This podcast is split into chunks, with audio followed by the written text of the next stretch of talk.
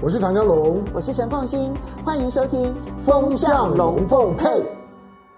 好，雅虎 TV 的观众大家好，我是唐家龙。来，今天星期天，大家来聊天。今天很重要，今天不不是因为星期天很重要，不是唐家龙很重要。今天七月二十三，那那七月二十三重要怎么没有了？其实今天七月二十三呢是国民党开全代会，那也不是因为国民党就很重要，而是因为，而且国民党这一次的全代会开的开的如何？会影响到这一次的整个的总统大选的气氛，以及未来半年整个台湾政治空气的变化。那因为呃星期四的时候，星期四的时候呢，韩国瑜韩韩国瑜已经公开表态了，他礼拜天礼拜天呢他会参加呢参加国民党的全代会。但老实讲，一个一个党员，而且是选过选过总总统的，代表这个党选过总统的，上一次的国民党所所提名的总统候选人，又又又是资深党员，那也当过高雄市长，那参加全全代会，这不是天经地义嘛？就是说，干嘛还要特别宣布呢？当然知道，就是这背后当然一定一定就有一些的为难之处。呃，否则正常情况来呃来讲，有谁需要去问哪一个资深的党员，特别是像韩国瑜这样的一个辈分的人，说，哎，你你会参加全全代会？那那根本不需要问嘛，那不正常的吗？不过韩国瑜需要问，而且当韩国瑜主动表达了之后呢，他在国民党在国民党的蓝军的内部呢，就开始出现了很激烈的化学变化，而这个化学变化呢，除了让大家会高度的关注今天国民党的全代会。会是一个怎么样的气氛？尤尤其当当韩国瑜跟侯友谊在同台的时候，韩国瑜要要如何去表达他对于党支持的候选人？因为两两个人是有心结的，这大家知道。对于党支持的侯侯友谊的那个支持，以及这个支持所表达的强度。会不会让所有的党员参加全代会的所有的党员感受到呢那个呢团结的气氛，感受到呢大家呢是同志，大家呢为了一个共同的信念、共同的目标，要下架民民进党，要擦亮国民党的金字招牌，要往前走，那种的尽释前嫌的那样子一个味道，今天是观察的重点。好，但是。这场的选举到现在为止的所有的民调呢，嗯，领领先的仍然是赖清德。可是同样是这个星期里面呢，赖清德的赖清德的选情呢开始遭遇到乱流，开始遭遇到乱流，两个原因啦，一个就是说，一个呢是他在在在所有的民调当中呢显显示他本身民调呢固化了。就是要上呢上不去，但是要下也很难。就是他现在在所谓的细卡都的情况下面，他是固守，就是说所有的独派的基本盘。当然，这个基本盘如果真的是三卡都、细卡都，赖清德当选的几率呢是很大的。但是如果说呢，非民进党的势力、非绿的势力呢整合成功。或者最后的弃保效应弃得很极端很干净，因为最后的结果通常是靠弃保。我认为整合是很难的。我认为整合是先不抱着任何的希望。如果你你你是非绿的选民的话，先不抱着希望。其实最后就是看风向，然后呢操作弃保。选民的眼睛绝对是雪亮的。过去所有的这种的选举的结果，基本上面。固然大家总是会记得二零零零年的痛，二零零零年呢，就是呃宋楚瑜连连连战跟陈陈水扁的厮杀，最后呢，因为宋楚瑜很很大一块，连战变得非常小一块，可是当时的陈水扁就是呢多了这么三个百分点，他当总统一当当当八年，那个当然对于对台湾的整个的政治的环境。政治的氛围，那个改变跟冲击呢是非常大的，是一个结构性的改变。所以大家知道，就是说领导人选举是不能够开玩笑的，这个大概都已经是有的有基本的共识了。所以之后的所有的这种的沙沙卡都，其实你会发现最后的结果基本上面都会有很明显的弃保效应。所以二零零零年的那个情况之后呢，就没有再发生了。好，那我们来来看呢，赖清德本身呢，除了他的民调之外，这个星期呢，他遭遇到的最最大的最大的乱流，就是我之前在梦里面所梦到的那一切，在这个星期呢，慢慢的在发酵。在我前两个礼拜呢，在节目当中提到的那个梦，就是赖清德要过境美国八月。但是美方非常的冷处理，那这个非常的冷处理呢，让赖清德他毕竟是副总统，他是以副总统的身份过境啊，他不是以总统候选人的身份过境，他不是以党主席的身份过境，他是以中华民国现任副总统的身份过境。那过境的时候呢，就像美国讲的，过去呢已经有已经有十次副总统的过境的安排，那就照过去就好了。可是呢，赖清德。一方面，他希望这次过境的时候能够有所突破，能够风光一一点。第二个，他总希望呢，这这次呢，这次过境的时候呢，能够呢得到更多的政治暗示。这个政治暗示呢，足以让呢赖清德在回来的时候可以呢交其妻妾，让大家觉得在过境的时候呢，美美方呢对他呢是是呢投以关爱的眼神，另眼相待的。好，但是这些的安排现在呢都遭遇到阻力，而这个这个阻力本身有很多的原因了。最根本的原因是因为，是因为第一个就是说呢，现在的拜登这个政府在处理中美关系上上面，正在一个非常关键的时间点上面，在这个关键的时间点上面，中美关系必须要操作到不能够去破坏拜登的总统大选。那因此呢，拜登的总统大选的选战策略是拜登的最上位的策略，最上位的战略，而中美关系呢，必须要去支撑这个战略，而在这个战略下面的呢，才才是台湾的选举，因此台湾的选选举不能够跟中美国关系呢冲突，而中美关系不能够跟他的选战策略冲突，这个呢层次的关系是清楚的。那因此呢，现在的中美国关系呢，对于赖清德在在选选举过程当中呢，他能够呢挥洒的空间就受到了非常大的限制。第二个是民民进党呢跟民主党的关系向来不好。民民进党其实从二零二零年开开始，民进党的呃不是二零二零年，从二零一六年开始，民进党就一往情深的把台美关系的希望寄希望于川普，寄希望于共和党。其实，川普跟共和党是不能划等号的。相相反的，川普跟共和党之间的传统的共和党保保守派的，就是说呢，这种的核核心的温和派的共和党，跟川普的立场跟路数其实有很大的不同。严格讲，台湾的民进党不是亲共和党，而而是亲川普。川普基本上可以当一个党，亲川普党。那这两个特性呢，使得现在呢，当拜登在主政的民主党的政府，在面对到台湾的选举的时候，台湾的台湾选举的重要性，民民进党的焦虑跟民进党需要就被压得非常非常低。他他是他对拜登来讲是非常低层次的需求，就是要民民进党要乖一点，不能够呢破坏他的选战，不能够破坏中美关系。在这个情况下面呢，赖清德能够操作的空间就更有限。但是当这个礼拜最最麻烦的是，当《Financial Times》金融时报的那篇的报道，那篇的报道是一个是一个现在呢几乎大部分时间呢都在台湾的《Financial Times》呢大中华区的，呃，他应该算算算是特特派员吧，习嘉玲，习呃习嘉玲在《Financial Times》里面算是很资深的，他过去甚至于呃当过当过《Financial Times》呢驻。驻莫斯科的这个特派员嘛，当驻莫斯科的那个就是说主主任还是什么，总而言之就是呢跑跑这个俄罗斯新闻的的头，然后呢之后呢调大中华区，其实他已经呢他已经跑台湾跑两岸的新闻了，已经十十多年的时间了。那这一次的习嘉玲的报道，其实过去习嘉玲的报道，我个人我看不出来他有什么特别的政治偏向。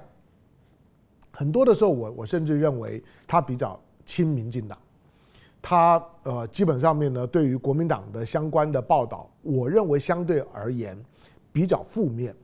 好，但是这一次呢，当徐嘉玲呢，徐嘉玲呢挂名呢报道，就《Financial Times》的报道，就是美国对于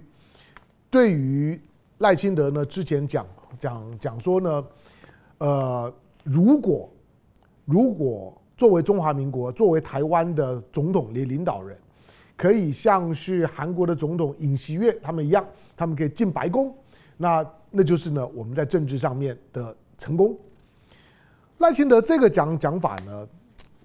七月十号讲的，你要知道那是七月十号讲的。今天今天都已经七月二十三了，两个礼拜前，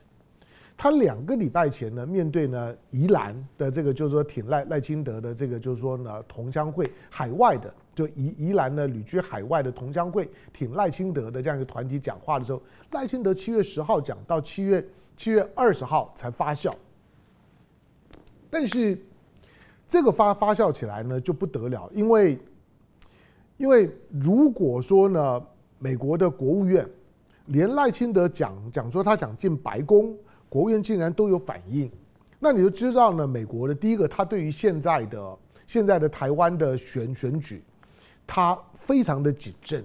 谨慎到呢，深深怕里面呢出了一点乱子，而破坏了他的战略，因为。大陆方面现在对于台美国关系已经跟过去不一样，现在是每件事情都计较，不管是裴洛西来台湾，当然要好好的计较；裴洛西不来，蔡英文去美国见了麦肯锡，照样呢很计较；裴洛西来围岛军演，蔡英文去美国见了麦肯锡，围岛军军演。每件事情军售，哪怕呢你卖的都都是一些呢零件啦、弹药啊等等等，这这些呢比较呢低规的这些呢军售的内容，每次他都呢非常的严严格的计较，而且呢在台海周围海空军的军军力的配置，以及呢对台湾的这个周围的军事上的这种试探跟骚扰行动，一定会有反应。大陆现在对对台湾对台美国关系已经到了就锱铢必较的时候，跟过去非常的不不同。过去也也许会透过呢外交部会会抗议、会讲话、会讲，但是行动呢是不多的。但是现在并不是啊，现在呢即使是赖清德的过境，你想已经讲了嘛，过过去已经副领导人呢过境了已经有十次了，赖清德这一次是第十一次，那。基本上从美国的角度来讲，就是说依惯例啊，这这不不是一件事儿，干嘛要要要大大做文章呢？希望北京不要大做文章。可是北京的反应并不是这样，北京呢就说你是灰犀牛，我会呢非常的在乎，基本上面呢我就就反对。因此呢，北京呢跟现在的中美之间有关于台湾问题的交涉啊，中方呢已经到了就是说不停的画红线、画重点。就是对你所有做的都动作呢，都拿着你的一中三三公报呢出来呢对照，就是请你告诉我你现在做的这件事情，跟你的一中三公报，跟你的跟跟你的所谓的所就就是说这个呃台湾关关系法之这呃之间，你你你你告诉我，那这个呢怎么去解释？换句话说，他不会再凭着就是空口白话。让你呢一句话呢就就是告告告诉呢这个世界，告诉呢北京说，呃，我这样做呢没有违违反我的一中原则，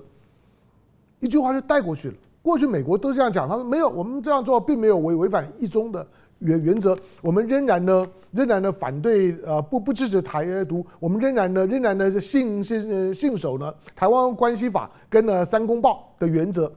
过去美国只要这样讲的时候呢，北北京大概就不接话了。可是现在并不是，现在呢都会针对你的呢动作呢去检视，要对表，你你你告诉我符合哪哪一点？所以呢，美国现在在在操作台湾问题的那个模糊空间呢，慢慢的也也不见了。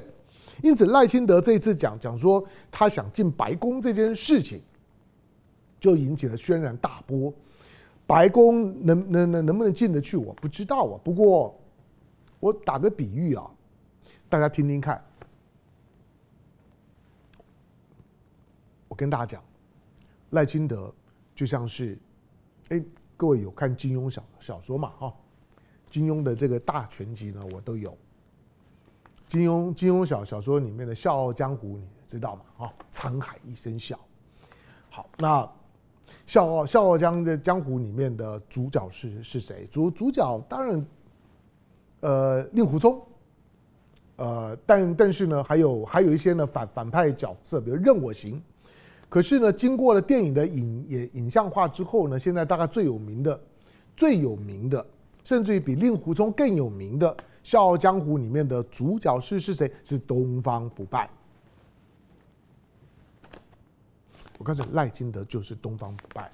东方不败呢，练了什么？东东方不败练了葵花宝典，对不对？那。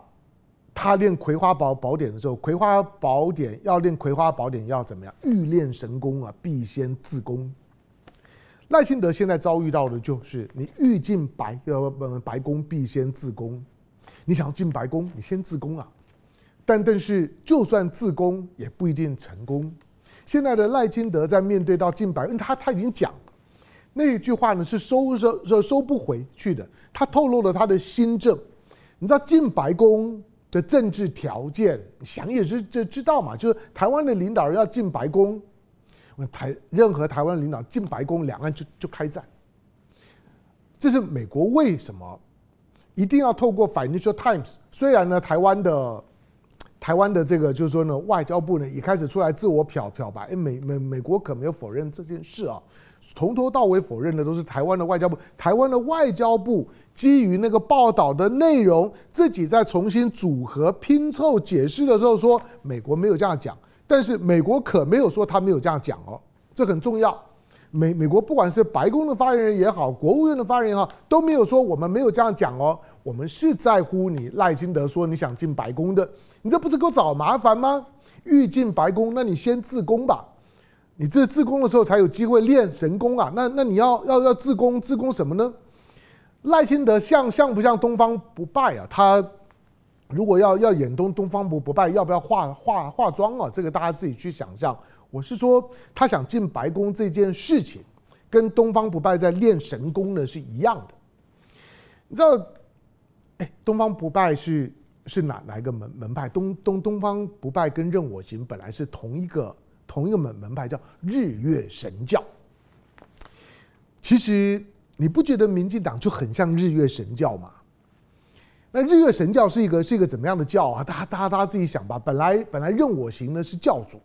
那东方不败呢是副教主。基本上面呢，他是日月神神教里里面的夺权斗争。最后呢，任任我行啦跟令狐冲哇，他们联联手，然后呢，然后就把东东方不败给杀了。可是他。无损于东方不败的那个非常鲜活的形形象，所有的金庸小说里面的人物角色，经过影像化之后，其实最具象的，就是那个东方不败了。好，那这种欲进白宫必先自宫啊，这个呢，成为接下去呢民民进党很难解的难难题，因为他已经透露了白宫的新政，把白宫就你讲清楚啊。我说了，就白宫没有去否认。Financial Times 的报道啊，从头到尾帮白宫否认，开始呢，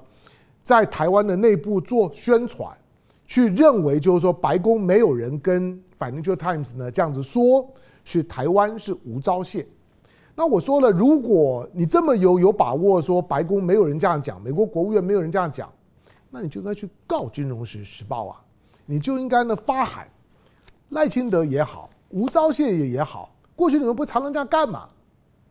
你们不不是很喜欢读者投书吗？你再让赖清德去投书啊！你投到 Financial Times 啊，花钱嘛，反正呢花的是公帑，你怕什么呢？花公堂呢去 Financial Times 去投书，看了投看 Financial Times 登不登？你在 Financial Times 投书就把 Financial Times 臭一顿，说你乱讲，你破坏我选举，意图影响台湾选选举，意图让东方不败，不是意图让赖清德不当选。那你你可以啊，可是你也没有这样子做啊。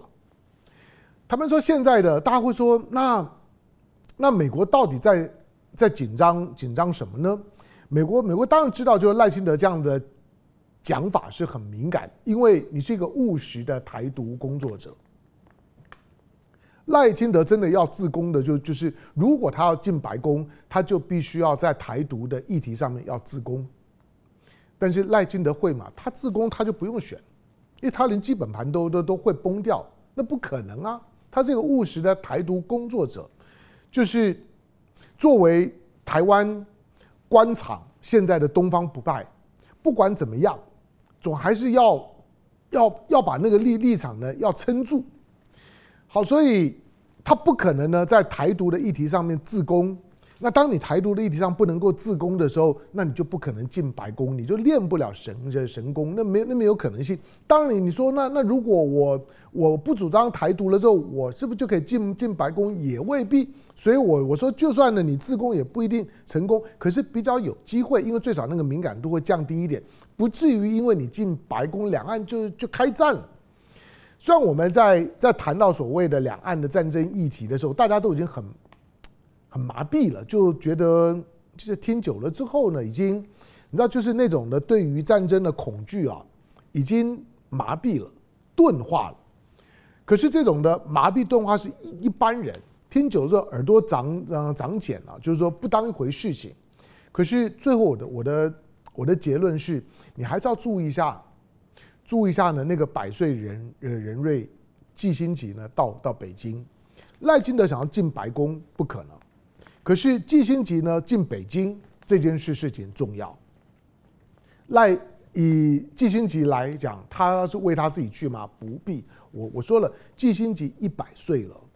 他现在他基本上面他所有的这些的国际的活动啊、访问啊等等，都都是要找他的人将就他，去他的家里面，去他的办公室去访问他。而不会呢，让百岁的老人呢千里迢迢去配合你。季辛吉这几年的时间，虽然我觉得他脑脑袋还很清楚，我在看他接受访问谈话的时候都很清清楚，可他都是，他都大部分呢都是接受媒体的访问，那都都是透过用视讯的方式啦，或或者是人家呢去现场呢去访问他，可是这一次不一样。我说，一个一百岁的老人家出门。就是一件大事，百岁的老人撑着拐拐杖出门就是一件大事情。虽然这样子讲呢是是有一点，有一点嗯惊悚，但是我说了，如果呢你家里面有老呃老人家百岁的老人，他今天出门的时候呢，他到底还能不能回回来？他都是一个变数啊。百岁啊，什么什么事情每每天每一秒都有可能发生特殊的情况。因此，大部分的情况下面，一个百岁的老人也知道，第一个我不太适合呢，常常出门，风风险很高，旁边一定要要人陪，撑拐杖也不保险。第二个，何况是上飞机，坐十几个小时的飞机呢，到北京还要再飞回去啊！你知道那个每一趟的行行程，不要说是那一百岁的季星级，就算是像唐江龙呢这种的年纪的。搭一趟长途的飞飞机，我我每次一想到我要去欧洲、去美国的时候，我都想：哇，天哪，这个这一趟这么这么久，在飞机上面呢，如果你不订个商务舱啊以上的等级的话呢，你还你还真的觉得那十十几个小时是煎熬，只好呢就多多花点钱，让自己在飞机上面呢舒服一点，因为在高空当中来讲，对老人家的变数更多，所以一般航空公司呢，对于对于七十岁以上的老人要上上飞机就很谨慎了。基本上面呢都要开证明，而且最希望呢能够呢有照顾的人陪同，否则呢变数很多。当然并不是百分之百了。如果你的身体状况可以，我也我也看过那种八十几岁老人家拎来拉着行李箱自己就上上飞机的。反正呢到机场有人送呢，下下机场有人接呢，航空公司呢交代一些清楚，他也可以。可是季辛吉一百岁，一百岁还亲自出门，这大概也也也创了国国际外交史的记录。最重要是季辛吉，什么事情需要季辛吉，一定要亲自走一趟。你可以不用亲自去啊，就就算是就算是要见习近平，用视讯也交代的过去了。百岁老人飞十几个小时，从美国飞到中国，你知道美国呢现在基本上面反中的气氛这么的强大，你要你要扮演中美之间的润滑剂，在舆论当中一定吃力不讨好的。那以季新吉呢，这这种呢，当年呢设定了，就是中美尤其在冷战的时候的大国政治框架的战略设计者，这样的一个身份来讲，到百岁的时候，他有什么理由还需要自己冒着呢自己的生命危险、各种的风险，亲自要走这一趟？没有任何的理由他需要亲自亲自走，他亲自走一定是大事情。所以我说，一个百岁老人出门一定是大事。而今天这个老老人，你不要看他百岁，当中国给予他最高规格的接见的时候，他就是大事，他就是个重要的人物。所以赖清德就说，对于季辛吉来讲，他这次到北京一定是大事。而中国呢，重视的人，他一定是重要的人。他要凸显的无非只有一件事情，就是中美之间还是随时有可能发生军事冲突的，这他很担心。这个呢，跟他呢一到了大陆之后呢，见李李尚福的那个逻辑是一致的。好，但是他没有呢讲讲出来的是说，那中美之间会为了什么事情会发生直接的军事冲突呢？当然是台湾了。因此，季辛吉一百岁。你甚至从台湾的角角度来讲，你可以讲，虽然那那不是他的本意，可是他是为了台海的和平走这一趟，因为台海如果不和平，中美就会开战。为了避免中美开开战，台海一定要和平。从这个逻辑倒过来，你认为季辛吉如果期待台海能能和平，那他对于台湾的选举，对于台湾的民进党，对台湾的东方不败赖清德，他们会采取一个怎么样的应对的态态度？基本上面，今天七月二十三号，国民党在在全代会之后，国民党就开始进到了一个选举的新阶段。我觉得最坏的情况已经过了，接下去当然就就就是已经不是兄弟登山各自努力，而是国民党在这一次的全代会，既然韩国瑜说了，我相信韩国瑜的个性如何呢？去营造一个呢一个国民党团结在九二共识的大旗之下，那反台独的基础之下。去打这场的选战，也为韩国瑜四年之前呢遭到那样的一个屈辱性的挫败，为韩国瑜报仇。四年之前，蔡英文是八百一十七万票啊，那个是空前的票数，而打败的对象是韩国瑜啊。所以我认为韩国瑜在心里面上面来讲，虽然这次选举他不能够亲自参选，可是第一个，如果选赢了，为为自己四年前的挫败出一口鸟气。第二个，国民党如果赢了，接下去的就是说呢，政这政局政府的安排里面，韩国一定有有角色，这才是国民党里面不管是韩粉什么粉，应该要认真去思考的。好，那当今天国民党全代会，国民党呢开开始正正式的选战呢，才开始正式的像一个队形一样的起跑。相反的，赖清德本身呢，却开始陷在泥淖里面。今天是一个选选举。二零二四年的总统大选的一个重要的转折点，半年之后再回头来看的时候，七月二十三号应该是非常重要的一天。感谢收看今天的雅虎 TV，下回见，拜拜。